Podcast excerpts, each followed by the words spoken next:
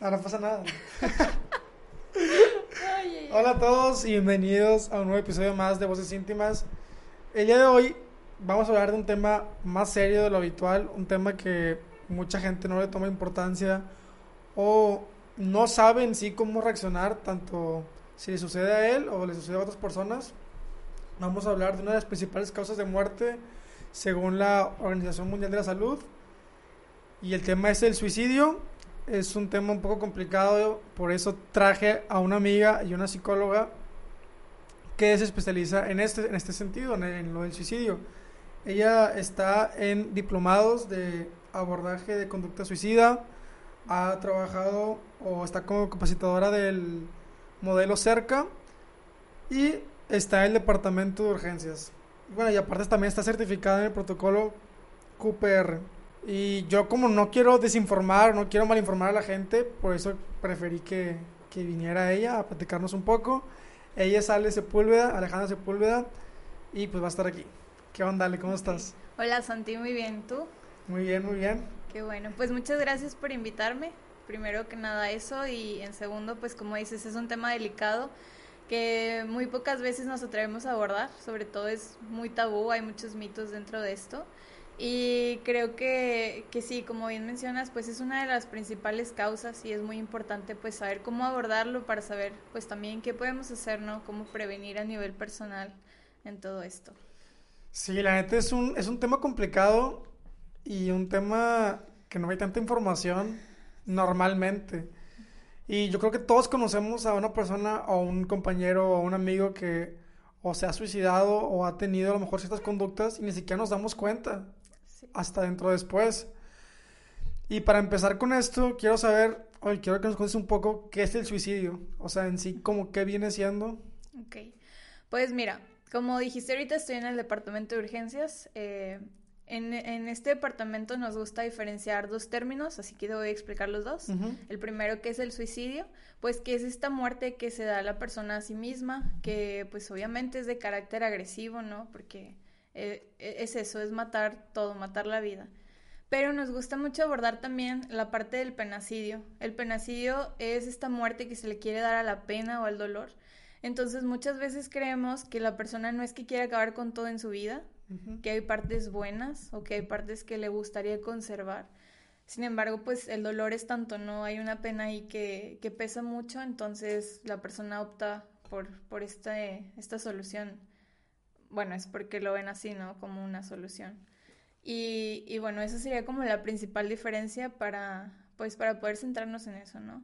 Saber que, que hay una pena que duele tanto que a veces engloba todo o quiere englobar todo pero pues que en realidad no es así, porque hay, hay cosas que se pueden rescatar, hay cosas que, que pueden llegar a permanecer y, y, que pues hacen sentir a la persona en paz, ¿no? Que Entonces el suicidio es acabar con todo o, o acabar con la pena, o es el penacidio. Ajá, el suicidio es como acabar con todo, con toda la vida, uh -huh. y el penacidio es esa parte que duele. Eh, no sé, muchas veces dentro de esto pues una ruptura amorosa, o alguna enfermedad crónica o la muerte de algún familiar. Y entonces se piensa en el suicidio como la última o única solución, pero es justo porque lo que pasó, lo que está sucediendo, pues duele tanto, ¿no? Pero sin embargo, si, si te pones a platicar con la persona y, oye, pues, o sea, ¿qué es lo que disfrutas de tu vida? ¿Cuáles son las partes que te gustan? Empiezan a salir todas estas eh, cosas donde, no, pues disfruto, no sé, estar con mis amigos o leer o ir al cine, entonces te das cuenta que hay cosas que... que se disfruta. Sí, o sea... Entonces prácticamente viene siendo el penacidio algo que te duele muchísimo, uh -huh. pero no, no, no es todo o totalmente tu vida. O, como, o sea, no Ajá. quieres acabar con, con, todo, en realidad. Exacto. Pero aunque, de, o sea, el penacidio puede dar pie o puede dar pie al, al suicidio, ¿o no? Sí, porque estamos como inmersos, cuando, cuando se está en esta situación, se está inmerso como en una visión de túnel. Entonces hay que imaginarnos como que nos enfocamos solamente así, ¿no? Derecho, sí. hacia, hacia el problema, hacia lo que estamos sintiendo. Pero no podemos ver todo lo que hay demás. ¿Qué pasa cuando sales del túnel, no? Ves, ves todo lo que hay alrededor, ves la luz. Y entonces estamos dentro de esta situación que, pues sí, nos, nos hace como como ver que es todo, es completo, pero... Pues es que es muy complicado, o sea, esa situación, el, estar ahí es súper, súper complicado. Y fíjate, por eso lo voy a decir desde una vez, ¿no? Porque eh, es esta parte donde, pues, buscamos que la persona no le dé una solución permanente a un problema temporal. ¿Por qué? Porque muchas veces el dolor por un duelo es tanto que, que dice la persona, no sé, ¿qué voy a hacer sin, sin, mi mamá, sin mi papá? ¿Qué voy a hacer sin mi pareja? Y, y entonces, pues, ¿no? O sea, también te das cuenta de casos donde, bueno, la señora quedó viuda o, o se te murió el mejor amigo, pero, o sea, se puede salir adelante, ¿no? Todo esto con resiliencia, con la elaboración del duelo, por ejemplo, en, en estos casos, ¿no? Pero, pero es esa parte, o sea, se nos nubla tanto la vista que creemos que ya no hay otra solución o que ya no hay nada más de la vida. Y justamente por eso, ¿no? O sea, claro, el, el suicidio eh, como término, pues es un término oficial que se usa en todas partes. Pero esto de penacidio, pues teóricamente le daría una explicación pues más exacta, ¿no? A, todo esto. De hecho, o sea, yo no conocía el término hasta que me puse a investigar y hablé contigo antes de, del, del, podcast. Yo no sabía que existía el penacidio, que era el terminar o acabar con una pena. Que creo que más que suicidio es casi siempre lo que la gente padece. el que terminas una ruptura, bueno, terminas una relación o tienes una ruptura amorosa y en realidad dices, madres, güey, no, no puedo o ya no, no quiero seguir, pero no es en sí que tú quieras suicidarte, a lo mejor solo quieres acabar con ese dolor que te causa esa persona o ese sentimiento. Exacto. Por eso es importante recordar que el suicidio aparece como una solución por eso muchas personas a veces dicen, es que sabes que ya intenté de todo. O sea, ya me fui de vacaciones, ya salí con más personas, ya me fui a muchas fiestas y esto no termina. O sea, quiero acabar con este sentimiento. Bueno, eh, no, no ponía a tocar un poquito ese tema, pero me interesa el qué podemos hacer. O sea, yo sé que es fuera del suicidio para poder como apaciguar o poder sentir esa pena que, que tenemos o ese dolor con nuestra vida. Mira, eh, acá desde la parte psicológica siempre tratamos de abordar estos factores de protección, así es como les llamamos, con, por ejemplo, estas simples preguntas, ¿no? Lo hablaremos más adelante, cómo podemos actuar con algún amigo o familiar que esté pasando por esto, pero, o sea, ¿qué es lo que disfrutas de la vida? ¿Qué es lo que te gusta? Y muchas veces, por simple que sea, eh, yo tengo varios pacientes, una paciente me dice, a mí lo que me sirve es escribir y nada más eso. Entonces, justamente tener estos recursos y decir, bueno, o sea, no es que estés obligada o, o que estés obligado a escribir, pero si te sirve, a lo mejor el dolor es tanto y no estás inspirado, eso se entiende. Pero puedes intentarlo, puedes tomarlo como un recurso. Mm, muchas veces del dolor sale también pues estas partes artísticas, ¿no? O sea, que con ello podemos hacer algo.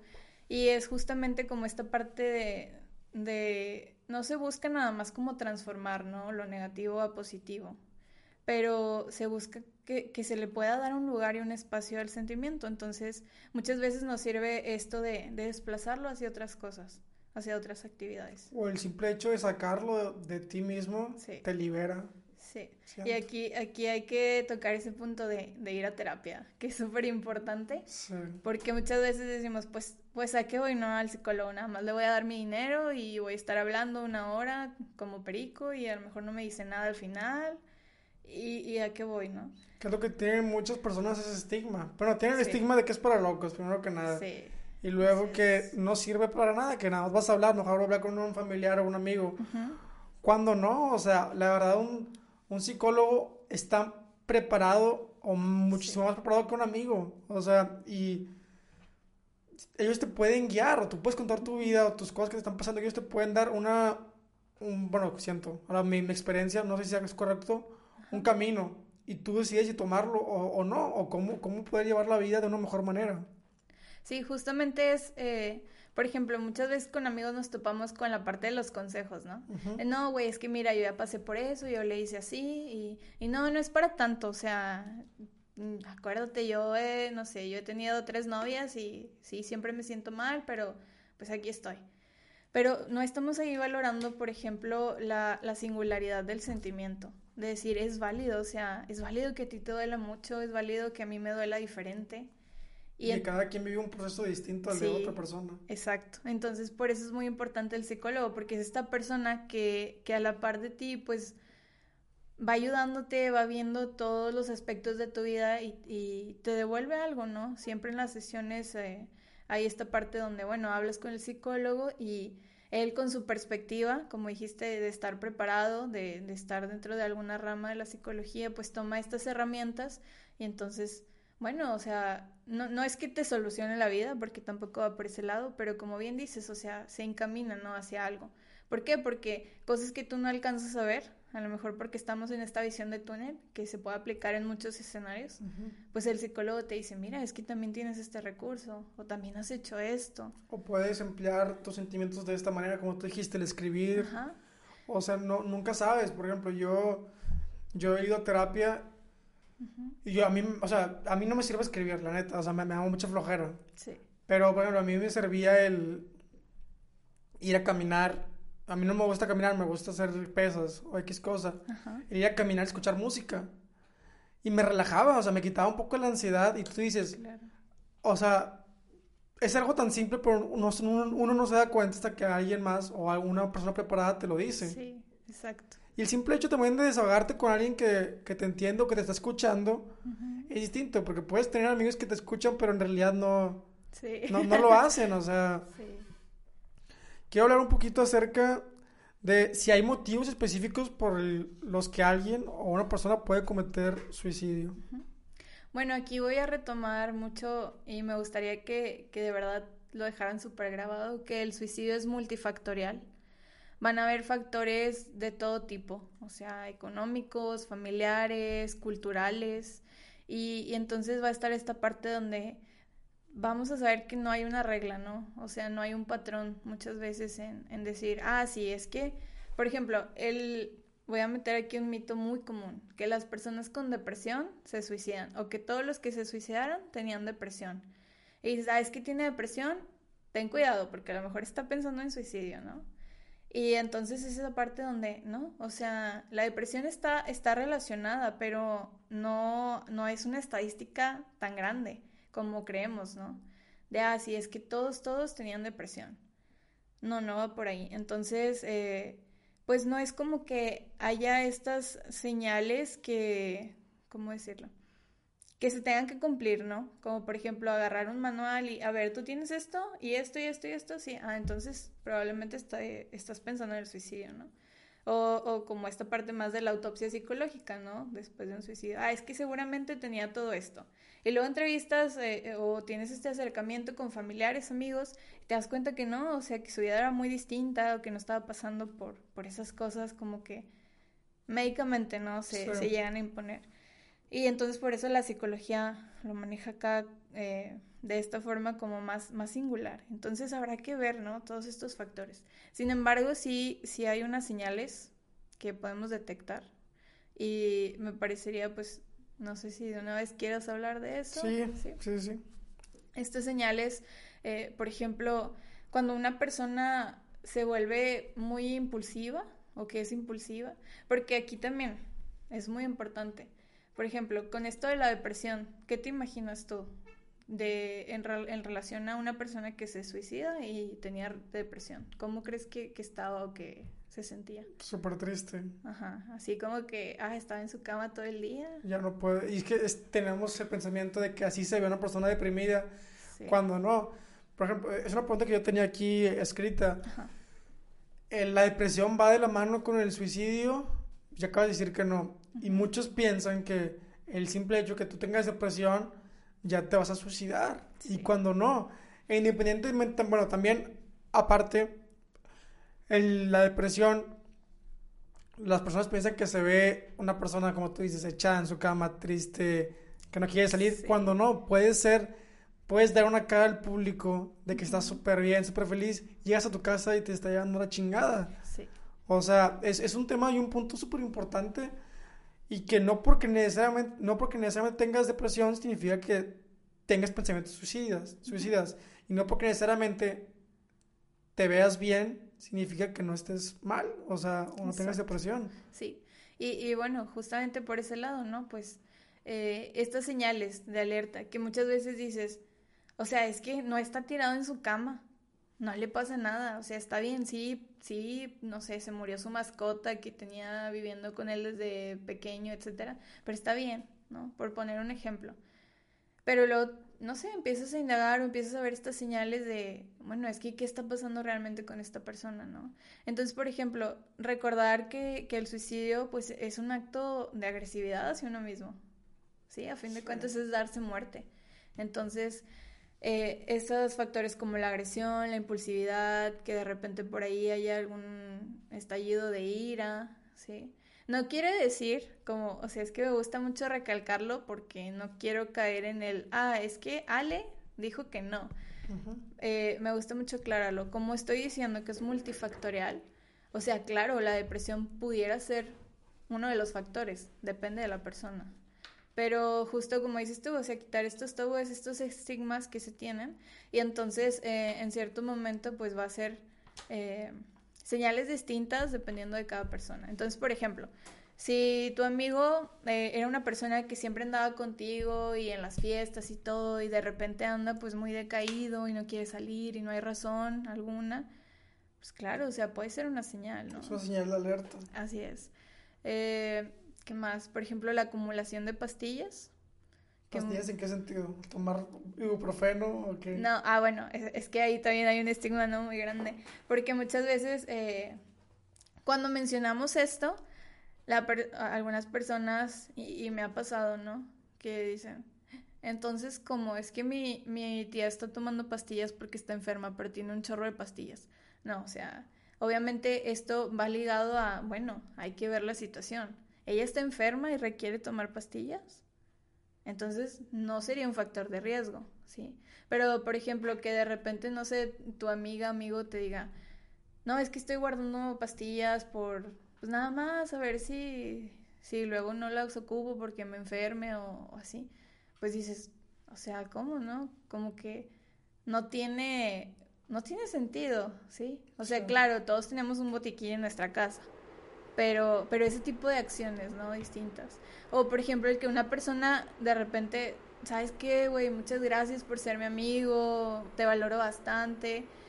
Que, que aquí también, eh, en todos los, los sentidos me gusta decirlo, porque mm, muchas veces hay personas que van a terapia y dicen, ah, no manches, o sea, a lo mejor nunca lo he puesto en palabras el, el, decirle a mi amigo o mi amiga que la quiero mucho, que lo valoro, y lo hacen, ¿sí? Y no, no hacer una señal de alerta en, ese sentido. Pero, y, no significa que porque se presente una, ya, ya se esté dentro de un riesgo, ¿sí?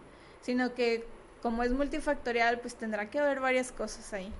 Entonces no vamos a condenar a la persona. Por decir cosas bonitas. Sí, o, o por un, una cosa que se presente y que digas, ah, me acuerdo que escuché tal plática o, que vi en, tal publicación de Facebook que si hacen esto están en riesgo. Y, o sea, para, para englobar un poquito y que a la gente se le quede un poquito más, ¿cómo, podemos decir o cuáles podemos decir que son las señales o los signos que una persona con tendencia a suicidarse? Bueno, mira, eh, hay que acordarnos que, que siempre va a haber varias señales de alerta, ¿sí? Entonces, por ejemplo, la podemos ver esta llamada de auxilio. O sea, muchas veces podemos verlo en, ¿sabes qué, güey? Es que me siento bien mal, ya no puedo con esto. Y muchas veces como actuamos, como que, ay, no pasa nada, al rato se te pasa. O, o mira, eh, no sé, bañate y ya se te va a pasar. porque Porque así se nos pasa a nosotros, ¿no? Entonces esa llamada de auxilio hay que tomarla en cuenta. Muchas veces se puede dar por indicadores verbales directos o indirectos, ¿sí? Como, como eso que te acabo de decir. O no sé, no sé si te ha tocado a ti eh, leer o escuchar a algún amigo que diga, es que me quiero morir. Sí. Entonces, ¿por pues qué no? consciente que a veces eso lo dicen nada más por decir, ¿sabes? Ajá. ¿Sí? De que, ay, estoy bien cansado, me quiero morir. Ah, bueno, sí, porque, por ejemplo, aquí en la cultura mexicana pues la muerte la tenemos como algo más de vacilar, ¿no? Sí. En, muchas expresiones. Pero es lo que te digo, o sea, si juntamos varias cosas y te dices que me quiero morir, o sea, ¿por qué no voy a ponerle atención? ¿O por qué a lo mejor a la persona de nuestro salón de clases de repente que, que está diciendo todo el tiempo estas cosas, ah, es que eres un payaso, güey, o sea, ¿cómo que te hace querer morir? Tienes las, todo? las, personas que, que piensan en suicidarse son, tienden a contar, a contarlo o tienden a guardárselo. Ok, eso, eso, ese es uno de los puntos de los mitos también, porque creemos que la persona que se va a suicidar no lo dice, pero estadísticamente hay, eh, me parece que es entre el 60 y 80% de las personas que llegan a mencionarlo. O sea, indirectamente. O directamente. Entonces te quedas, te quedas así como, como, ¿cómo? O sea, sí. O dices, o sea, mis amigos todo el tiempo dicen que se quieren morir porque la tarea está bien pesada o no sé. Y dices, ¿cómo eso también es señal de alerta? No, no significa. sí, es tener la inteligencia de tú saber distinguir. sí, depende del contexto, ¿no? exactamente, esa es la palabra, depende del contexto. Existen algunos factores, bueno, leyendo un poco, decía que existían los factores de protección. ¿A qué se refiere con eso? Eh, esto era, por ejemplo, lo que te decía de, de, de, tener un recurso, ¿no? Por ejemplo, que a la persona le funcione el escribir o le funcione el hablar. Hay algo que llamamos acá en urgencias el kit de la esperanza, que es, por ejemplo, lo, lo empleamos ya más con pacientes, ¿no? En un riesgo, o sea, que están en riesgo. Sí. Y entonces hacemos una cajita donde metemos fotos de momentos agradables, donde metemos algún perfume que le recuerde algo bonito o que le guste el olor. Eh, metemos una agenda de contactos para que ellos, o sea, si ellos tienen personas a las que puedan llamar cuando se sientan mal, llamen. Entonces, esos vienen siendo los factores de protección eh, que pueden ser muchísimos, ¿no? Y variados. Y que aquí se conecta con la red de apoyo. La red de apoyo van a ser esas personas que están dispuestas a escuchar y acompañar en los momentos, sobre todo en momentos de crisis, ¿no? Que claro, o sea, puede ser tu mejor amigo, pero también puede ser algún tutor o alguna maestra que sabes que puedes contar con ella cuando te sientes mal, etc. Entonces, todo eso vienen siendo factores de protección. Culturalmente, también hay, por ejemplo, eh, la, la religión también juega un, un papel muy importante. O sea, no en todos los casos, como lo venimos diciendo, pero, por ejemplo, la religión muchas veces marca esta pauta de que, bueno, o sea, te puedes acercar a Dios y orar, y entonces eso ya se vuelve un factor de protección también. Y, o sea, hablamos un poquito afuera del podcast de un poco de religión. Yo te decía que mucha gente se escudaba en eso, y puede ser tanto para mal como para bien. Y eso puede ser algo positivo, que tú encuentres, encuentres paz o encuentres un llamado en la religión. Y si para ti te sirve eso, está válido. O sea, es válido que, que, te, que, te, que te sane como una persona le puede sanar o lo puede ayudar el hacer ejercicio, el escuchar música con sus amigos, X cosa. Y es súper importante eso, el encontrar unos factores en los que tú, bueno, factores de protección, o encontrar unas salidas en los que tú puedes hablar o desahogarte, o el simple hecho de poder escribir tus, tu propia voz interna, o sea. Sí, sí. Y eso que acabas de mencionar, por ejemplo, lo de escuchar música, a lo mejor se, se entiende muy simple, pero puede ser también un factor de protección. De que dices, ¿sabes qué? Cuando me está entrando una crisis, pongo tal canción y me calmo. Y entonces habrá que tenerlo en cuenta porque va a ser muy importante, ¿no? En momentos de crisis pasa mucho esto de la visión de túnel, nos nublamos, nos bloqueamos y entonces de repente parece que el mundo se nos viene encima y que no hay nada que podamos hacer que nos haga sentir mejor. Y será importante entonces tener como a la mano estos factores y decir, ah, puedo hacer esto, puedo respirar de tal forma, hay tal ejercicio de, de mindfulness. Moderar un poco la ansiedad o X cosa. Sí. ¿Crees que ahora somos más propensos al suicidio? Con todo esto de internet, de ver perfiles que son aspiracionales, o el simple hecho de ver lo que consumes o algo. Mira, yo creo que sí, sí tiene que ver, o sea, siempre hay consecuencias, ¿no? En, todo. Eso por un lado. Por otro lado, las estadísticas han aumentado, la verdad, esa es una realidad, sí. Eh, vaya, hablar de estadísticas no, no es algo que, que, vaya en pro a la prevención, pero pues es una realidad, ¿no? Han aumentado. Exacto. Entonces, pues justamente habrá que ver, ¿no? Qué cosas son las que, las que están ahí que nos hacen, pues, tanto considerarlo como alguna solución, como pues realmente llegar al acto, ¿no? En tu experiencia, ¿qué crees, qué crees que cierto contenido predisponga al suicidio. Bueno, muchas veces en las redes sociales vemos eh, alguna noticia, ¿no? De que, ah, se suicidó en tal lado. ¿Y qué hacemos? Lo compartimos. Y entonces eso va más en pro a la promoción que a la prevención del suicidio. Y hay algo en psicología también que se llama el efecto Werder, que está basado en una novela de hace muchísimos años, donde el personaje principal pasa por una ruptura amorosa y se suicida. Y te estoy hablando de por allá de 1800, o sea, súper antiguo. ¿Y qué pasó? Esta novela se empezó a, difamar, ¿no? La empezaron a leer. Y entonces muchas personas que estaban pasando por rupturas amorosas, como había esta parte de identificación con la ruptura, pues terminaron suicidándose. Y este Por ponerlo como algo romántico, romantizarlo. Sí, sí, y, y, normalizarlo, ¿no? Como, como decir, ah, es que este personaje pasó por esto, me identifico, muchas veces a un nivel inconsciente. Y entonces, como él consideró el suicidio, pues se considera. Que, por ejemplo, ¿qué, qué pasa con, con este Kurt que también se suicidó y que muchos dicen, ah, yo también a tal edad me voy a suicidar y... Sí, empiezas a ver como a ídolos que lo están haciendo. Sí. Pero entonces tú como acabas de decir que no es bueno compartir esos, esas noticias y que están más enfocadas a la promoción que a la prevención. Entonces, ¿qué puede ser como prevención? Okay. O sea, que, o sea, mi duda es de que, pues, si estoy compartiendo algo para, no, no, como no por morbo, sino para informar, entonces, ¿qué puedo hacer? O sea, ¿qué, ¿qué, puedo compartir o qué no puedo compartir? ¿O qué debo o qué no debo? Eh, fíjate, en eso la OMS eh, lanzó algunos protocolos como de para los medios de comunicación, para los profesionales de la salud, de, de qué se habla y qué no se habla, o sea, qué va más eh, en torno a la promoción y qué a la prevención.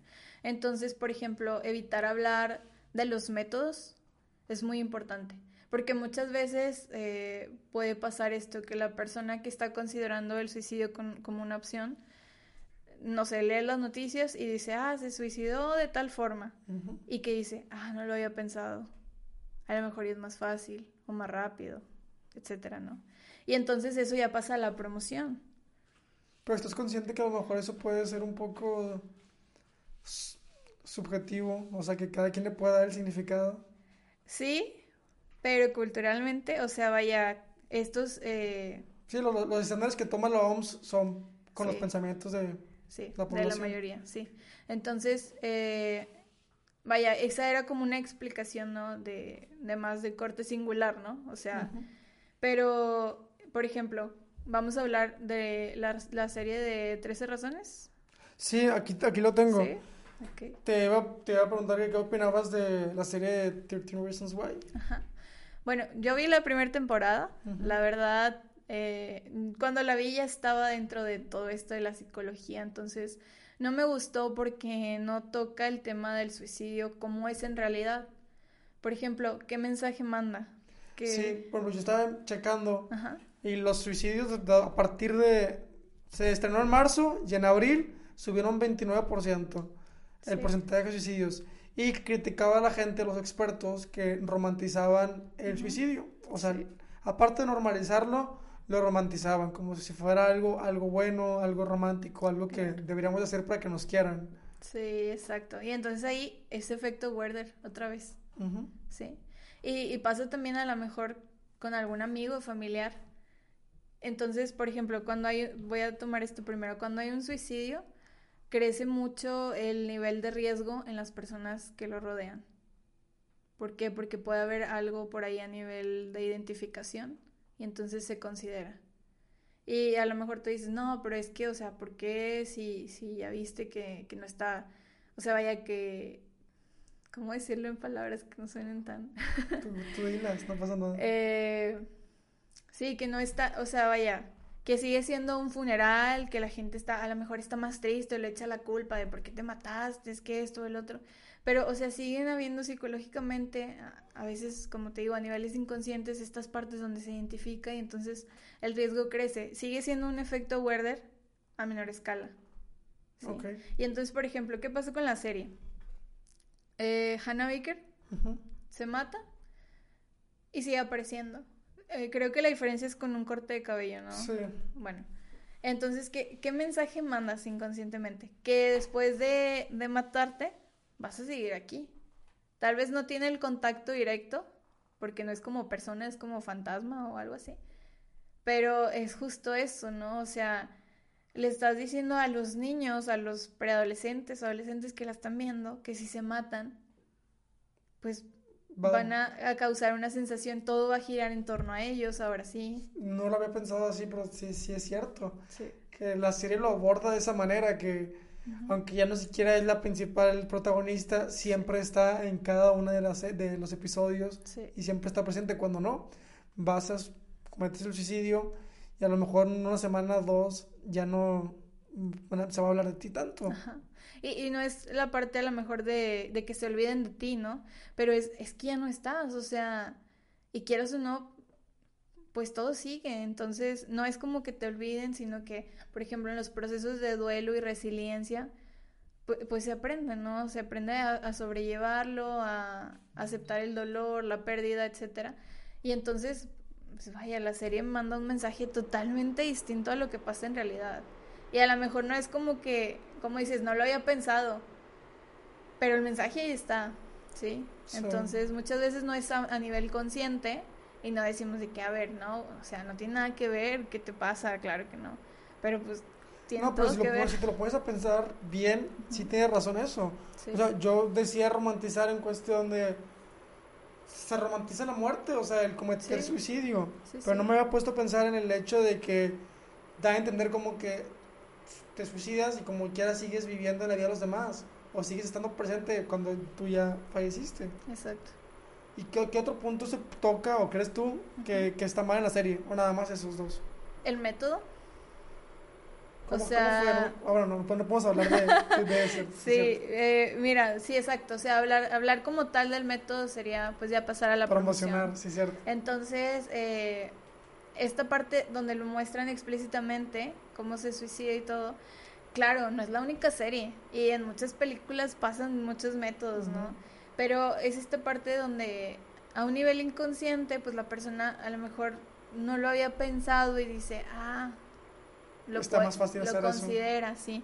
¿Y, ¿Y qué pasa? O sea, aumenta el riesgo, aumenta muchísimo, porque a lo mejor y la persona, ahorita igual podemos hablar de, de estas como fases que se dan para llegar a, al suicidio, pero la persona a lo mejor en algún momento de esto puede tener una crisis, puede sucederle algo ¿Y qué va a pasar? Si un método era mucho más rápido o, o, lo veía como más eficiente, pues entonces lo toma en cuenta, lo intenta y pues puede terminar realmente en un suicidio. O sea, más allá del intento que, que termine como tal en esto trágico, ¿no? Y, y entonces eso a mí se me hace, o sea, como dices, esos tres puntos, los principales, romantizarlo, el, el que este mensaje inconsciente de que sigues estando aquí cuando no sucede y el método. A mí se me hace como... Lo más importante que, que no, no, no, no ayuda a prevenir nada, que nada más te ayuda a promocionar. Sí. Hablando de eso de cuál es el proceso o las fases que pasa una persona para cometer el suicidio. Sí. ¿Cómo, es el proceso? Ok. espera, yo voy. Sí. Yo sé que cada persona vive algo distinto y sus cosas distintas y sentimientos distintos, pero pues, esto se cataloga como algo como así debe de ser o cada persona es distinta. Ajá. Bueno, sí, cada persona es distinta, pero se vaya dentro de todos estos estudios que se han tenido a lo largo de los años, ¿no? Hay ciertas fases por las que pasa una persona y hay que tomarlo no como una como algo lineal o como algo cíclico, sino tal vez más como algo en espiral, ¿no? Que de pronto puede saltar a, otra parte o, o, que está, no sé, o sea, una espiral, ¿no? Vamos a suponer que, que está aquí en el lado derecho y luego da la vuelta y está en el izquierdo, pero por diferentes niveles. Entonces, no sé, en el nivel 1 está en el derecho, pero de pronto se encuentra en el nivel 5 pero sigue estando del lado derecho. Entonces, a lo que me refiero es que, que no es lineal, sino que de una fase se puede brincar a la última o puede haber por ahí una crisis. Entonces, sí, mira, si quieres te lo platico un poquito. Sí. Eh, ¿Cómo nace esto o cómo se va dando? Pues primero la idea, la idea general de muerte, ¿no? Como que, ¿qué significa morirse? ¿A dónde se va cuando se muere? ¿Qué pasaría si, si una persona fallece cercana a mí? O sea, ¿dónde va a estar o, qué va a pasar conmigo, no? Y luego esa idea ya se vuelve más personal. Ah, bueno, ¿qué pasaría si yo me muero? ¿Sí? Como una idea de muerte, no, no como de voy a matarme. Sí. Y entonces por ahí empieza todo a escalar hacia la ideación suicida, ¿sí? Que van a haber también varias fases. O sea, la ideación ya va a ser ese, como ese deseo de decir, es que hay algo que me pesa, hay algo que me duele, deseo morirme, o sea, ya no quiero estar aquí, etcétera. Y va a, va a pasar a la expresión y a la amenaza. La expresión era lo que te decía, o sea, estas, eh, estos, eh, perdón, conductas o expresiones verbales o no verbales, donde la persona va a decir, no, pues, eh, o me quiero morir, o, ¿sabes qué? No sé, si tenía un problema con, con tal persona, el próximo mes vas a estar súper bien sin mí, no te preocupes, ya me voy a ir de tu vida. Entonces... ¿Pero no crees que eso también es manipulación?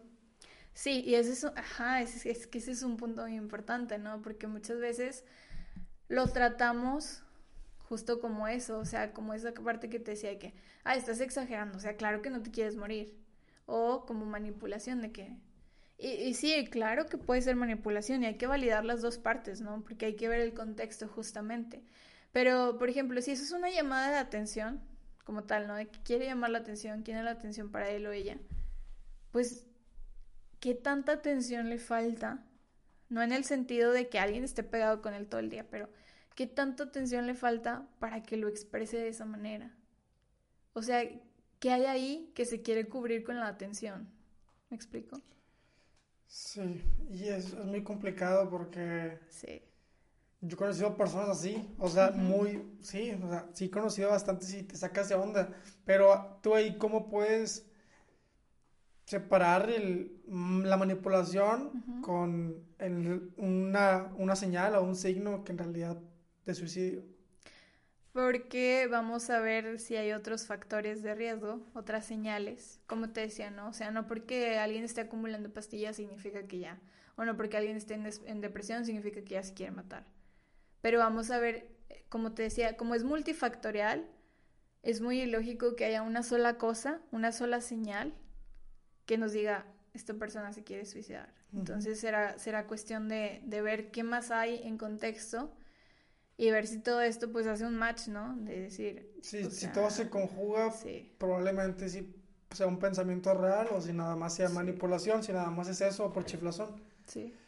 Y que, o sea, es un tema muy, muy complicado el, suicidio y todo esto. Y tanto para la persona que lo está padeciendo como para los familiares y amigos y personas cercanas. ¿Cómo puede una persona, un familiar, un amigo apoyar a una persona que no, no piensa en suicidarse, sino no se encuentra bien emocionalmente. Entonces, bueno, luego ya de que la persona lo empieza a expresar o a manifestar con diferentes comportamientos o expresiones, eh, pasa esta cosa del plan, que claro, muchas veces no te van a decir, mira, güey, tengo este plan y a tal hora en tal lugar. Pero, vaya, como eso ya pasa más, más para esa persona a nivel, pues será importante, ¿no? También, eh, porque en algún momento puede que sí lo exprese, puede, que lo diga. Entonces, eh, será una parte pues también muy decisiva, ¿no? Dentro del riesgo, muchas veces eh, con pacientes, con personas que no son pacientes, dices, o sea, ¿qué tanto riesgo hay desde una primera fase de ideación a una fase de planeación? Y el riesgo, claro, e, es muchísimo mayor. ¿Por qué? Porque esta persona con el plan ya tiene un método, ya tiene un lugar, ya tiene una hora. Sí, y a lo mejor dices, bueno, no sé, es en tres meses, que a lo mejor e, está justo en ese tiempo es cuando la persona está manifestando todas estas señales de alerta, de despedirse, de regalar sus pertenencias, de cerrar ciclos, o, o por ejemplo, si era una persona muy cuidadosa, de repente ya no, ¿por qué? Porque ya tengo mi solución, ¿sí? Y entonces pasan todas estas cosas. Entonces por eso es importante que si tu vecino, amiga o sea vaya alguien con quien estés cercano, ves que hay un cambio así como muy radical y que no hay, no está atravesado como por ejemplo estos factores de la terapia o de que esté en alguna, algún club o red de apoyo, etcétera, pues será importante también tomarle atención, ¿no? Y bueno, o sea, como, como ya vimos que está la decisión en esto del, del plan, pues empiezan los gestos, los gestos suicidas. ¿Qué es un gesto? No es con la intención de darse muerte, pero por ejemplo el cutting, que se da mucho, bastante. Eh, conductas como por ejemplo atravesar la calle sin fijarse o cosas de ese tipo. Y, a lo mejor tú estás con la persona y ves que de repente ya cruzó la calle, o sea, ¿estás bien? ¿Qué pasa, no? E, eso también es, es una señal de alerta. Y, y, bueno, luego de eso ya pasaría a lo que es el intento, que el intento pues eh, puede ser ya en, cierto modo eh, pues frustrado porque el método falle o que se convierta en suicidio porque pues eh, el método pues sí, sí llegó a su fin, ¿no? Entonces, y será muy importante, ¿no? ¿Qué hacer si, por ejemplo, tú te sientes mal por cualquier otra situación y ya viste las señales de alerta y quieres ayudar? Pues simplemente referir. El decir, ¿sabes qué? He notado esto, me gustaría ayudarte, te puedo referir con esta persona, un psicólogo, eh, un maestro que esté dispuesto a ayudar, cualquier persona, ¿no? Incluso, como te decía, en esta parte de, de la religión, o sea, si un pastor, un sacerdote, una monja, madre, de repente, o sea, vaya, si estás dentro de eso, y tú ves que ellos pudieran ayudar, que ellos pudieran eh, tratar de acompañar mejor que tú, porque tú no te sientes bien, pues entonces vamos a referirlo. Será muy importante el acercamiento con la persona, o sea, decirle, ¿sabes qué? O sea... Conocerlo. Sí. Y, siento que estás mal y, me gustaría saber cómo te sientes, o a lo mejor si no tenemos tampoco ni siquiera esa capacidad de, de una, como una primer plática, ¿no? de, oye, me importas, quiero saber qué te pasa, cómo te sientes, directamente a, referirlo.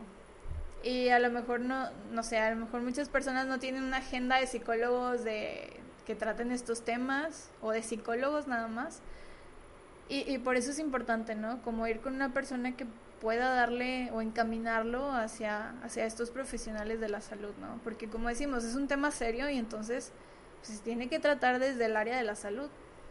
Sí que, yo por eso no, no quería malinformar, no, no quería hablar tanto por lo mismo, de que es un tema que cualquier cosita que tú puedas decir probablemente pueda perjudicar a alguien o pueda malinformar. Sí. Y por eso te traje a ti. Muchas gracias. todo.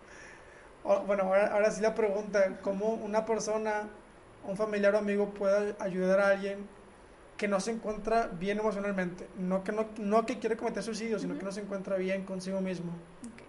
Mira, eh, por ejemplo, al principio que dijiste esto de, del protocolo QPR, que tengo esta certificación, que estoy eh, como capacitadora del modelo cerca, eh, justamente son por estos objetivos que persiguen como estos tipos de, de modelos o de protocolos porque entonces lo que van a buscar, y todos tienen algo en común, ¿no? Es este primer contacto, es, es el llegar y preguntar, o a lo mejor señalar, ¿no? A lo mejor no somos tan cercanos, pero estoy, estoy viendo esto, o, estoy viendo que te sientes mal, o, muchas veces, ¿no? Como que estás publicando muchos tweets de, tristeza. Sí, y, qué, Sí, y, y, ahí, por ejemplo, será, serán dos cosas diferentes, ¿no? Como el no me quiero ver metiche, pero a lo mejor ya es mucho y me preocupa. Entonces, pues bueno, o sea, un acercamiento nunca va a hacer daño, preguntar nunca va a hacer daño. Incluso trabajamos mucho también esto de preguntar directamente no hacer daño. O sea, si tú llegas con alguien y tienes un contacto y le dices, ¿estás pensando en suicidarte? A lo mejor se escucha muy crudo, ¿no? O muy acusatorio. Sí. Pero la persona tiene derecho a responder sí o no. Pero lo más probable, lo más probable es que te diga que no. O sea, porque por vergüenza, por pena, no Ajá, bueno, es que ese sigue siendo parte de un estigma. ¿Neta? Sí. Me encanta esta plática porque es como romper muchos estigmas, ¿no? Y, y está padre. Y a lo mejor te quedas como, no, o sea, ¿qué está diciendo Ale? Pero vaya, nosotros que hemos estado trabajando muchísimo en esto, Sí, o sea, y hay muchos estudios y, y de hecho el protocolo QPR es eso, o sea, cuestión, es el primer paso, pregunta, pregunta, ¿te sientes mal? ¿Te quieres hacer daño? ¿Qué estás pensando? ¿Te quieres suicidar? ¿Sí? Y, y luego, de, ¿por qué? Porque muchas veces es como, tengo algo dentro de mí, pero no lo puedo poner en palabras porque, ajá, a lo mejor no me siento en confianza. Sin embargo, si hay una oportunidad mínima de ponerlo en palabras, lo puede decir o lo va a decir. Y no es como que a todo, todos a los que les preguntes te van a decir, ¿verdad? Dar la oportunidad. Exacto, se trata de eso, de la oportunidad. Y a lo mejor te va a decir, sí, pero no quiero hablar contigo. Que es lo más probable. Sí, sí, o sea, cuando hablamos de, de una persona no tan cercana, ¿no? Porque... Sí, una persona que no, que no conozcas. Sí. Pero el simple hecho de que tú te acerques, probablemente ni siquiera te va a contar o le dé vergüenza, pero o no, no quiera contarte. Ajá. Pero a lo mejor le, le puede ayudar el sentir sí, el sentir. que ah, alguien me está preguntando, alguien se está preocupando por mí. Sí. Y ahora, bueno, eso, eso era de una persona que no se siente bien. Ajá. Y ahora, ¿cómo puede ayudar a un familiar, un amigo, una persona que está pensando en el suicidio? Mira, los dos, o sea, en los dos escenarios, sí, en los dos escenarios, el preguntar. Porque también muchas veces eh, decimos, ay, no, a lo mejor, a lo mejor yo, no sé, tengo una situación difícil, me siento triste, pero mi mamá que, o sea, que me va a andar preguntando si estoy bien o no. Pero, o sea, digo, no sé quién nos llegue a escuchar, ojalá nos escuchen también muchas mamás y papás y, y llegue esa parte donde, o sea, es válido preguntarle a tu hijo, es válido preguntarle a tus padres. Y después de esta parte de, de, preguntar, de escuchar, porque va a ser muy importante el escuchar, ¿no? Y no meter nuestra cuchara en el sentido, una, morboso, y dos, en el sentido de dar consejos cuidarlo mucho, porque ahí se rompe bastante el validar la emoción del otro. O sea, muchas veces, eh, bueno, a mí me gusta mucho poner este ejemplo, ¿no? Llega una persona con otra que está muy triste, la ve llorando, etcétera, le pregunta qué te pasa, es que falleció mi perrito. Y te quedas, o, se queda esa persona así como que, o sea... No, no es para tanto. Sí. O, le dice, ay, no te preocupes, a mí también me ha pasado, pero pues se te va a pasar, puedes adoptar a otro. Estás quitando la emoción totalmente de la persona, porque no se trata de dar consejos, no se trata en esa situación de ser amigo, en el sentido de devolver algo, sino de escuchar. Y, ahí, por ejemplo, luego pasamos a la parte donde, no dando consejos, buscamos estos factores de protección. De decir, bueno, yo me acuerdo que cuando tú estás triste y te pones a cantar, después ya te sientes tranquilo, o te pones a bailar o cualquier cosa, ¿no? Y entonces, bueno, ya luego de eso sería buscar la ayuda profesional, ¿no? Decir, oye, te puedo acompañar. Ok, a lo mejor no sabes nada de psicólogos. Eh, en Facebook, por esto de, de que hace poco hubo lo de la prevención del suicidio, subieron agendas de muchos psicólogos de a dónde puedes hablar o a dónde, en dónde puedes mandar algún mensaje. Entonces era cuestión de buscar, ¿no? O sea, simplemente googleas y te va a aparecer en la primera búsqueda algo a dónde puedas dirigirte. De hecho, en Instagram, en Facebook y en Twitter pones algo de ayuda, no sé qué cosa de hashtag. Sí. Y te mandan números de a dónde puedes llamar para, para eso del suicidio. Sí. Para apoyo. Exacto, sí. Entonces, no es tan difícil. Digo, ya es cuestión ahí como de, de tener este, pues este compromiso, ¿no? De acompañar a la persona y de decir, bueno, y qué mejor si tú conoces a alguien, algún psicólogo psicóloga que sea bueno, que, que tengas confianza en... Porque claro, tampoco vamos a ir con el psicólogo después y, ay, ¿cómo sigue mi amigo? Porque pues no, ¿verdad? Pero si tienes como esta referencia que es buena trabajando, es bueno trabajando, pues entonces sabes que hay una psicóloga en tal lado, o le ayudas a buscar el teléfono, le ayudas a hacer la cita. Y, y, ahí sería como la manera que abarcan todos los protocolos de llegar a referir con alguien, con algún profesional de la salud, esperando, claro, que el profesional de la salud pues, pues pueda abordar esta problemática, ¿no? Como tal.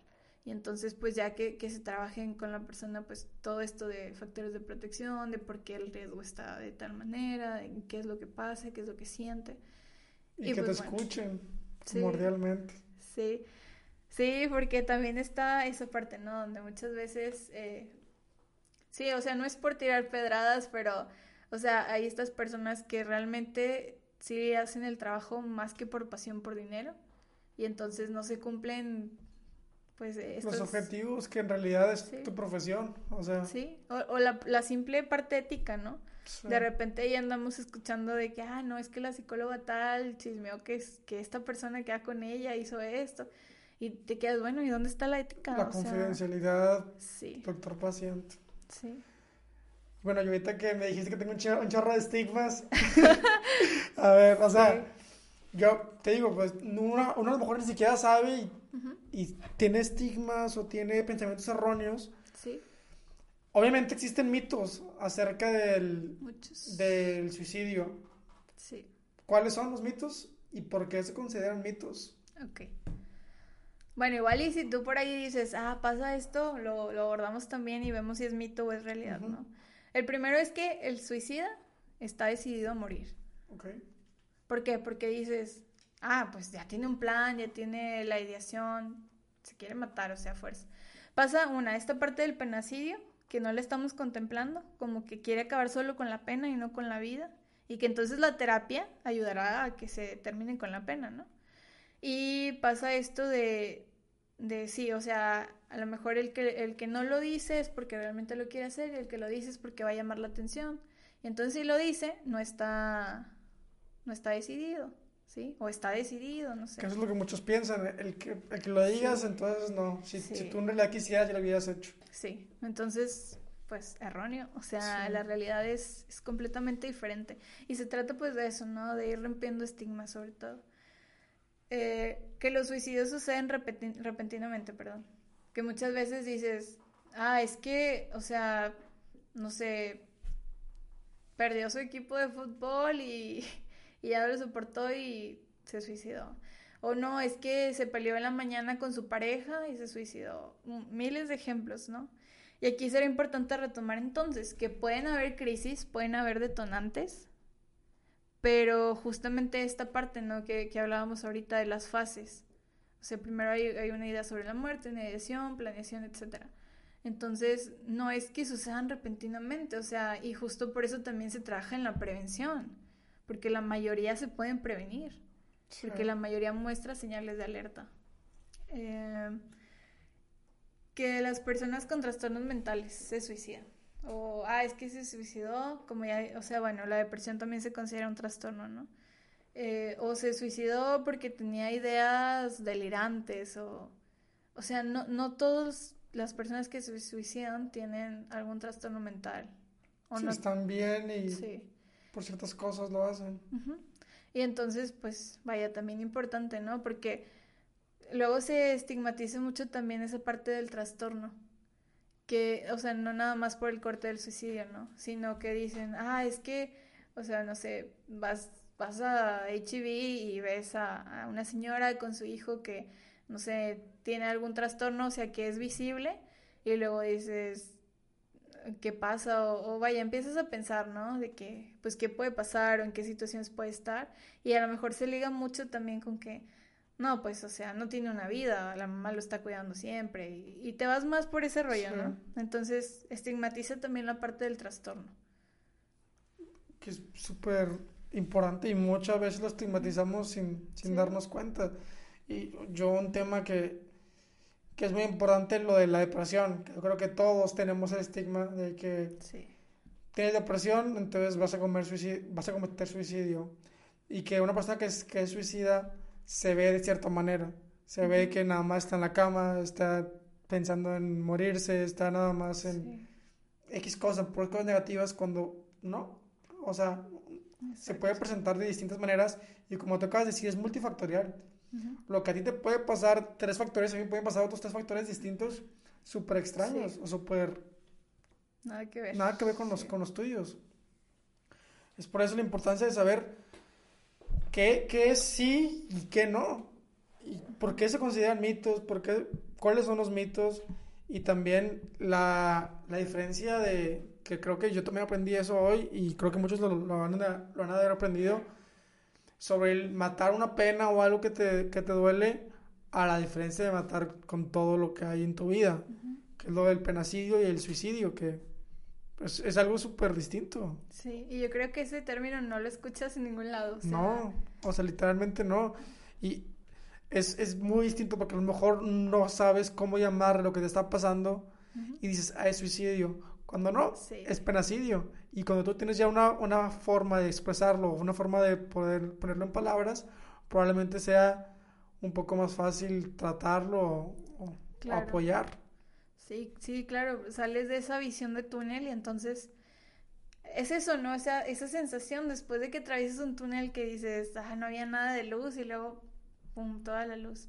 Y, no significa como que, ah, si alguien o algo, la terapia te vaya así como que a ser tu salvador y todo, pero, pero en el sentido... Es un camino, te ayuda. Exacto, sí, sí, sí, eso, eso iba a decir, o sea, es un camino. Y entonces llegas a cierto punto donde justamente reflexionas y dices, bueno, sí, o sea, no quería acabar con todo, esto es lo que me duele y ya sé que lo puedo trabajar en tal cosa o que haciendo eh, tal actividad pues me relajo un poco, que, que tampoco es la idea como, porque entonces habrá que tener mucho cuidado de no poner estos curitas, ¿no? Curitas eh, emocionales.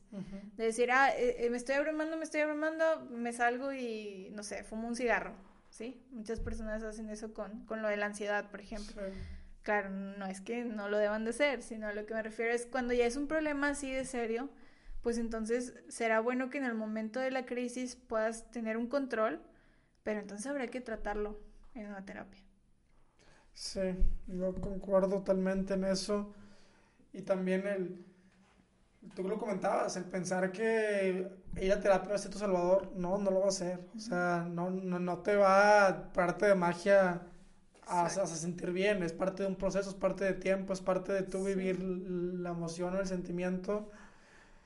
Y están también, ya fuera del estigma del suicidio, está el estigma también de ir a terapia. Unos piensan que es para locos y los que van a ir piensan que los van a curar. Sí. Y, o sea, es tener una, una idea entre los dos. O sea, bueno, no, no entre los dos. No, no es para ir a locos y tampoco no te va a curar así totalmente de la noche a la mañana. Es parte de cierto tiempo, vivir la emoción, vivir el sentimiento. Y como tú dices, tarde o temprano cualquier cosa pasa. O sea, bueno, siento yo, ¿no? Sí. O sea, cualquier emoción o sentimiento lo vas trabajando y lo vas curando o lo vas superando. Sí, que o sea, e-, esa parte es temporal. Y, y el suicidio, recordar lo que es una solución permanente. Entonces, si algo temporal le das algo permanente, pues te quedas siempre con lo permanente.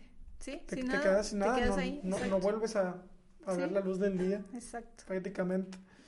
Sí. Pues Ale, creo que el podcast aquí hasta aquí lo dejamos. Sí.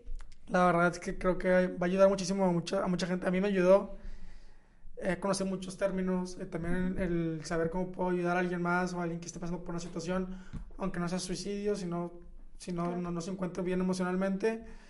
Y también como tú lo comentabas hace rato, el a lo mejor a veces los papás viven en otra época, o bueno, tienen otras ideas, y que sepan cómo poder ayudar a sus hijos en muchas ideas que a lo mejor ellos no, no estaban conscientes o no sabían.